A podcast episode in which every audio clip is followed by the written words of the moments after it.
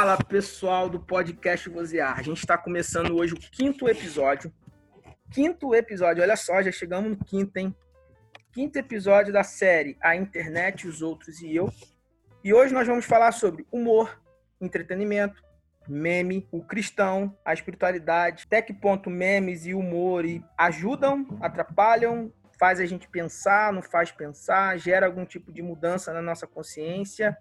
E aí, pessoal, fala Guilherme Almeida, fala Bruno. Olá, pessoal.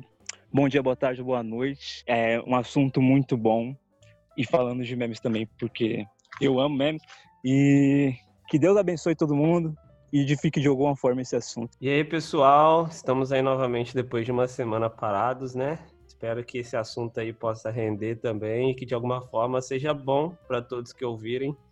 E também, claro, que seja bom para nós aqui, sempre é bom. E é isso aí. Falou, galera. Vamos então hoje no nosso podcast ser bem objetivos nas nossas reflexões e espero que seja válido para você também.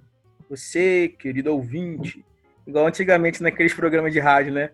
Vamos lá. Meme, humor, entretenimento, perguntas todas objetivas. o meme, o entretenimento são válidos para o crente na internet? Fala aí vocês. São válidos e necessários. Acho que as os memes que eu mais ri até hoje são os memes feitos em páginas de cristãos, inclusive o Guilherme aí, né? Eu lembro de uns anos atrás que tinha a página é, South America Crentes, não sei se vocês chegaram a pegar. Eu cheguei a fazer alguns memes para essa página e, cara, nossa, eu passava boa parte do meu dia rindo quando eu via aquelas páginas, aquelas postagens. E é uma forma legal de se abordar a questão da espiritualidade, de questões da igreja, e às vezes até assuntos, é, digamos que renegados pela igreja, mas abordados de uma forma cristã. Acho muito legal, é muito bom, dá uma acalmada, né, de, de tantos, tantas coisas que nós costumamos ver, tantas informações que a gente costuma a consumir, então os memes dão uma relaxada, assim, é muito legal. E é muito bom porque traz também é, uma voz é, de crítica e reflexão. A gente encontra uma, mas a gente encontra meio que uma assimilação e o meme nos faz refletir. E sim, Bruno, eu fiz parte da, da SAC, peguei isso, comecei a fazer meme lá. E é muito bom que eles me, me, me fizeram entender muitos assuntos que eu não entendia. Então o humor ele tem uma grande parcela aí de eu ir atrás de teologia. O humor, ele faz pensar. O humor gera reflexão. Isso já de antigo, de antigo, bem antigo mesmo. as imagens, elas criam pensamentos. É, eu lembro que quando eu estava fazendo uma pesquisa na faculdade sobre a questão do humor, eu achei um documento de um, não vou lembrar nomes, mas de um político antigo lá na Inglaterra, e ele disse uma frase que ele falava assim: Não me importam que falem de mim nos jornais, eu não importo o que as pessoas falam. Eu só me importo com aquelas malditas charges que elas são, elas sim podem me tirar do poder. Ele estava preocupado porque estava tendo uma série de charges cômicas, engraçadas sobre ele, sendo que aquelas charges estavam mudando a opinião social sobre ele, né? Tava fazendo um enfrentamento. E aí, como vocês falaram, o humor ele traz uma certa leveza para um conteúdo sério. E como o nosso foco aqui é o cristão, as páginas elas de humor, os memes, como esse saque que você falou, o próprio Flash Crente, tem outro rapazinho muito bom lá que é o Sr. Wells, que é uma página do Guilherme Almeida, que é muito interessante. Essas páginas, elas no início, elas podem chocar. Não sei se vocês vão concordar comigo. Ela pode trazer tipo uma ideia de afrontamento, de enfrentamento ao, ao grupo que está sendo criticado ali na, na charge, no meme, né? Mas, por outro lado, ela vai pôr uma pulguinha atrás da nossa orelha, né? Tipo, poxa, será? Vou ler sobre isso. Não gera essa curiosidade? Ou só ofende agride? O que, que vocês acham? Eu creio que o Nicolas concorda comigo que o humor é uma das formas de utilizadas no ensino bem eficazes, sabe? Quando a gente apresenta algum conteúdo é, com uma, uma base de humor por trás, uma forma atrativa, isso atrai muita atenção dos estudantes em sala de aula. Quem é estudante me entende. Quando você tem um professor engraçado, a probabilidade de você gostar da matéria dele é bem maior do que um professor rabugento. Então, assim, o humor, o entretenimento, ele é atrativo para o ser humano e ele é necessário, sabe? É necessário a gente fazer essas abordagens, inclusive dentro da igreja. E é isso. A, a página do Guilherme é um exemplo muito bom disso, assim. É claro que é, eu creio que vocês concordam que também deve haver um equilíbrio, porque às vezes, quando o humor ele é muito ofensivo, ele causa reflexão, mas ele é muito ofensivo, a gente tem que tomar um cuidado, dar um piso no freio, porque, né, é, nós somos cristãos, então, de certa forma, a, a, intenção não é ofender, mas causar reflexão. Tem meme que ofende, já paguei tanto meme na minha vida, vocês não têm noção. E a pessoa chegar, mas também ele já, uh, muitas pessoas já chegaram para mim perguntando, é, por que você disse isso? Em memes com, tipo, criticando a, a univers... o neopentecostalismo, sabe? E eles se viram nessa condição e outros memes como de uma de calvinismo, arminianismo que a gente sempre está vendo na, na TL. O meme ele traz muito interesse também para os jovens. Eu acho importante, acho que seria legal usar assim em tipo em escola dominical para despertar mais interesse nas, é, dos nossos jovens, dos nossos adolescentes. Eu acho que seria é, é, muito interessante, é o que o Bruno falou. Eu dou aula, sou professor e a gente não consegue dar uma aula inteira durante a semana toda sem trazer leveza, sem você trazer humor, sem você gerar uma brincadeira, é, usar uma, um vídeo, é, ou você usar, por exemplo, eu vou falar sobre variedade linguística. Poxa, tem vários atores de comédia muito legais aí, canais no YouTube, que fala sobre os sotaques e gírias de uma forma muito interessante. E aí você pega um vídeo desse, passa na aula as pessoas vão rir, e aí tem uma coisa que, como professor e pastor, eu acho sensacional. Quando alguém vira e fala essa frase aqui assim, ó. Ah, eu não tinha pensado sobre isso. Essa frase, para mim, é quando a gente consegue uma vitória como comunicador. Entendeu? Não sei se vocês têm essa, essa mesma percepção dessa frase. Poxa, eu não tinha pensado nisso. Por causa desse, desse vídeo de comédia, por causa dessa piada, por causa dessa imagem, dessa charge, eu vou, vou buscar mais isso aí. Já já aconteceu isso? Alguém chegar para você e falar assim, poxa, eu não tinha pensado sobre isso e por causa dessa desse vídeo, dessa imagem, eu vou, vou buscar o conteúdo. Você já tem relatos sobre isso? Eu tenho relatos sobre isso, até que aconteceu no mês passado. Sabe o, o meme do Matheus lá sobre a desigualdade, sobre uma certa igreja que, uhum. que tem um, um, conteúdo de desigualdade. Então, eu também fiz já, é, inspira, um meme inspirado nele, nesse meme.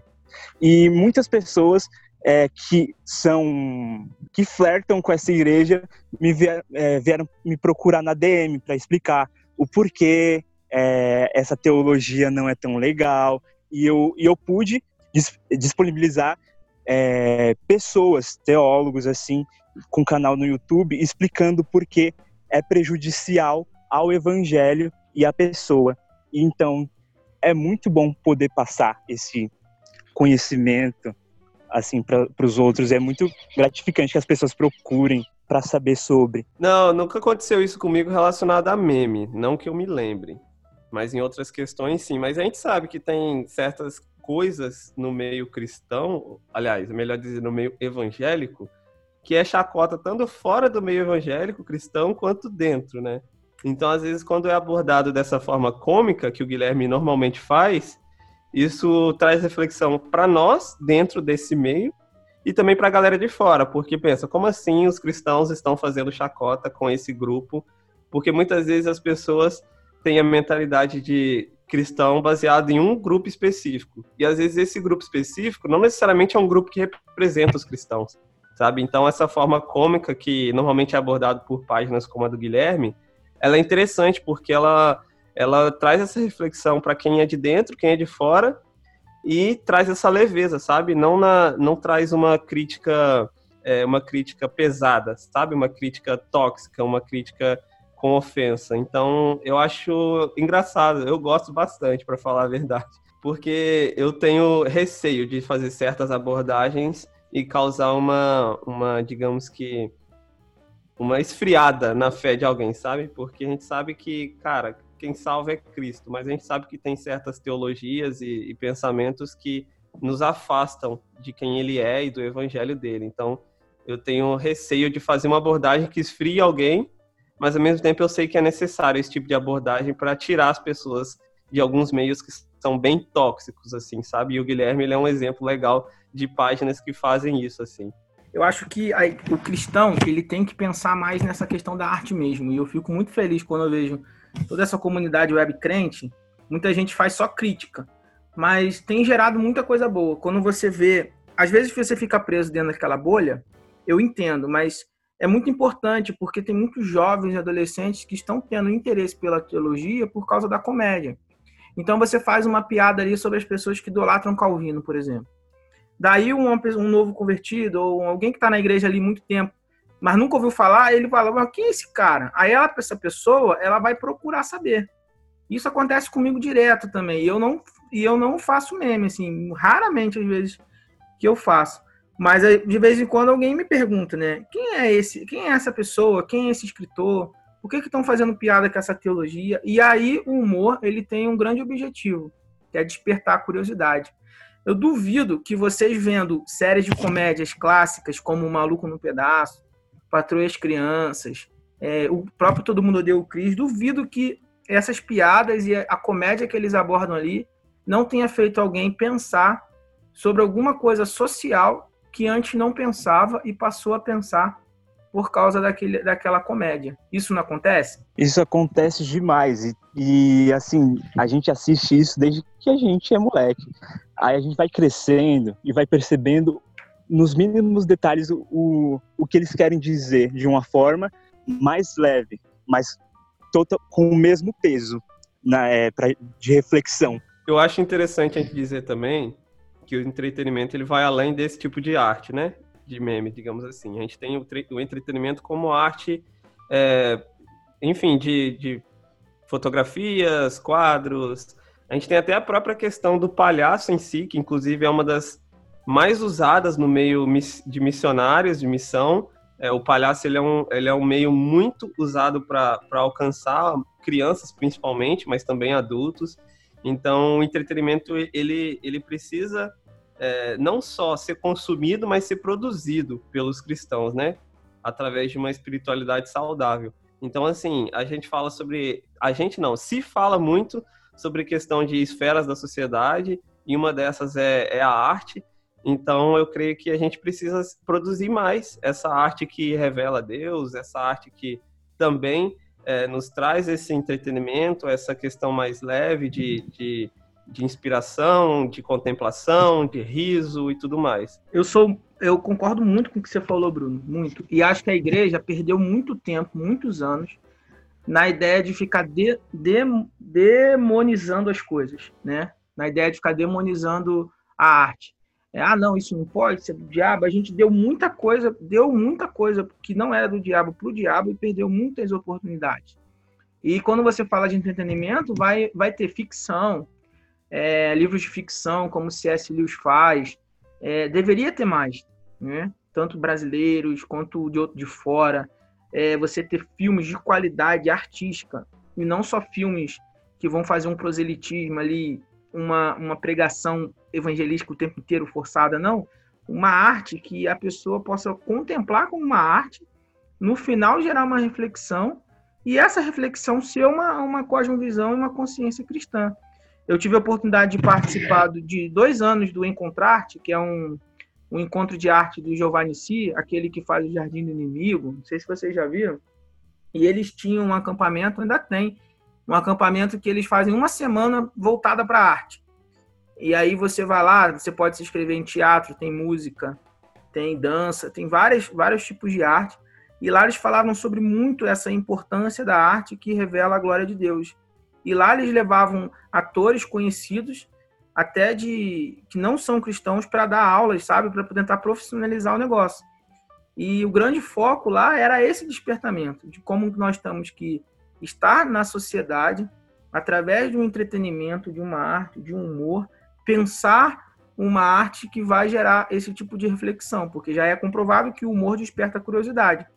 E por que essa curiosidade não pode ser tema de relevante? Total. É, ontem eu vi um tweet do Zé Bruno falando sobre a importância de é, músicos cristãos fazendo teologia boa em, em músicas não cristãs, porque é necessário que nós espalhemos Cristo em tudo que nós fa fazemos, seja em tudo que é, seja nos, em filmes. Eu tenho uma crítica muito grande nesses filmes, porque eles abordam numa, numa maneira não não que desperta a imaginação, tipo é, Nárnia. Nárnia nos faz refletir de mil maneiras diferentes, não sendo um conteúdo somente para cristãos. Então, dá para a gente alcançar outras pessoas fazendo conteúdos cristãos de uma maneira secular, digamos assim. Não sei se vocês entenderam o que eu disse. Eu entendi o que você disse, sim. É, sendo que, assim, eu não gosto muito desse termo, sabe? A gente divide muito a vida, né? Secular, é, cristã. Parece que, tipo, eu, eu, eu, eu dando aula, eu não sou cristão, eu sou secular. A gente faz uma separação. É, a gente é integral. Uma coisa que eu não gosto também é aquela oração de abençoe a minha vida espiritual, minha vida material, a minha vida financeira, a minha vida emocional. Quantas vidas você tem? Você é inteiro, você é um todo, você não é dividido. Então, no domingo, de 7 às 9, eu sou cristão, mas no resto da manhã eu sou secular. Eu acho que a gente tem que pensar nessa arte mesmo. Quer ver? Como é que Jesus falava do reino? Ele contava histórias, contava parábolas. Então hoje nós temos diversos meios de contar histórias. Pode contar histórias através de memes, de teatro, do palhaço, do, como o, o Bruno falou, e a gente tem diversas formas. Vocês acham que se aplica 1 Coríntios 10, 31? Portanto, quer comais, quer bebais, ou fazeis outra coisa, fazei tudo para a glória de Deus? Se aplica no meme, na arte, né?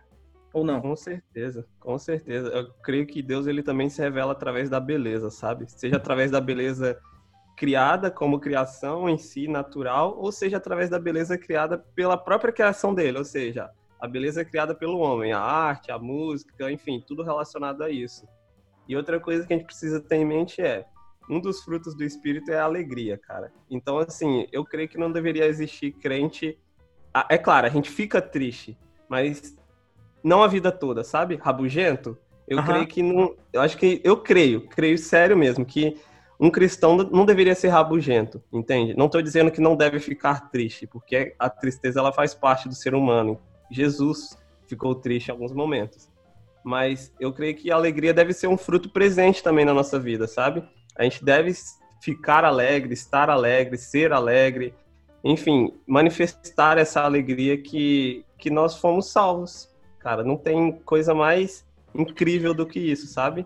Mas é claro, como eu disse, a, a tristeza ela é comum nas nossas vidas. Há momentos em que nós estamos é, afundados nela, comum, normal, mas a alegria deve estar sempre ali, sabe? Apontando, presente, porque o Espírito ele está em nós. E Jesus era muito alegre porque a gente percebe que as crianças amam Jesus.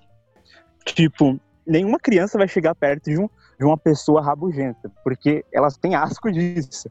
Então a gente tem que ter a imagem de Jesus alegre, um Jesus que, que se comunica, que se relaciona com crianças, divertido. Isso nos faz ter uma visão diferente de, de um Jesus ju, juiz, assim, porque às vezes a gente acaba criando esse juiz dentro da nossa mente e acaba refletindo nas nossas ações. É verdade. E é um Jesus, Guilherme, você falou muito bem, é um Jesus que ocupava os espaços, né?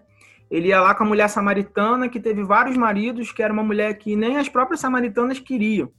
Um judeu homem não falava com uma mulher e muito menos samaritana. E Jesus estava lá conversando com ela sobre o que? Água. Você tem o mesmo Jesus que estava falando com a criança, com a mulher que era perseguida, esse Jesus estava falando lá com o doutor da lei, uma autoridade, que era o quê? Nicodemos. Então ele ocupava esses espaços. E como que ele fazia? Ele usava metáforas, né? Ele falava da água, ele falava do pão, e sempre como uma metáfora para o reino. Como que os salmistas falam? Os salmistas usam linguagens, metáforas, e aqui eu quero recomendar um vídeo para vocês do Bono, do YouTube, conversando com Eugene Peterson, que é o tradutor da Bíblia a Mensagem. Tem uma conversa deles dois sobre salmos, que vale muito a pena vocês assistirem, tem no YouTube, põe lá Bono, YouTube e Eugene Peterson. E eles vão falar sobre essa arte, como que os salmistas enxergavam e como que a arte era importante para revelar essa glória, do, essa glória de Deus, né? Então, assim, o meme, o humor, a piada, não é só uma coisa à toa. Ah, é bobeira, vou passar. São ferramentas que, primeiro, prendem a atenção, fazem você ter uma certa leveza no momento e deixa aquela pulguinha atrás da orelha de você querer buscar e, e gerar curiosidade. E tudo que a gente for fazer, a gente tem que fazer para revelar, para fazer para para manifestar a glória de Deus. Vocês querem colocar alguma coisa final aí para a gente encerrar? Façam memes, galera. É isso aí. Um Deus criador criou você criativo. Um Deus criador criou você criativo. Então usa criatividade. Não aquela criatividade apelativa. Jesus te ama, você vai ser salvo. Não. Fale isso, mas fale isso de forma criativa que gere a curiosidade. É aquilo, né? O povo tá cansado da pregação é, comum, digamos assim. Acho que a maioria das pessoas, pelo menos nas nossas realidades, já ouviram falar sobre Jesus e às vezes isso é abordado de uma, de uma maneira que não os prende, entende? Por isso que é necessário diversos tipos de, de, de, de meios para que isso seja manifesto. Eu creio que a criatividade que Deus nos dá também é usada para isso. Mas a gente sabe que quem convence é o Espírito, quem ensina é Ele para nós. Só que Ele pode fazer isso através de nós também e dos meios, mecanismos que Ele, que ele nos deu. Então vamos ser criativos, usar a criatividade que foi nos dada para manifestar a beleza do Criador de inúmeras formas possíveis. Esse é um assunto que a gente poderia ficar horas aqui falando. É muito bom falar sobre arte, criatividade, tudo para a glória de Deus. De repente a gente pode abrir uma sala com outras pessoas para a gente tirar um dia só para falar sobre arte e, e a manifestação do reino. E aí seria muito interessante, né? De repente a gente poderia abrir uma, uma, uma sala no Zoom com várias outras pessoas para isso. Mas precisamos encerrar. Deus abençoe vocês. Guilherme não deu sua palavra final, deu? Não, não lembro. Foi bem curta, mas assim, usem sua criatividade para a glória de Deus. Não precisa ser só coisa de crente, amados. Deus abençoe. E vamos produzir para o reino. É verdade. Valeu, gente. Deus abençoe vocês. Fica na paz e compartilhe esse podcast.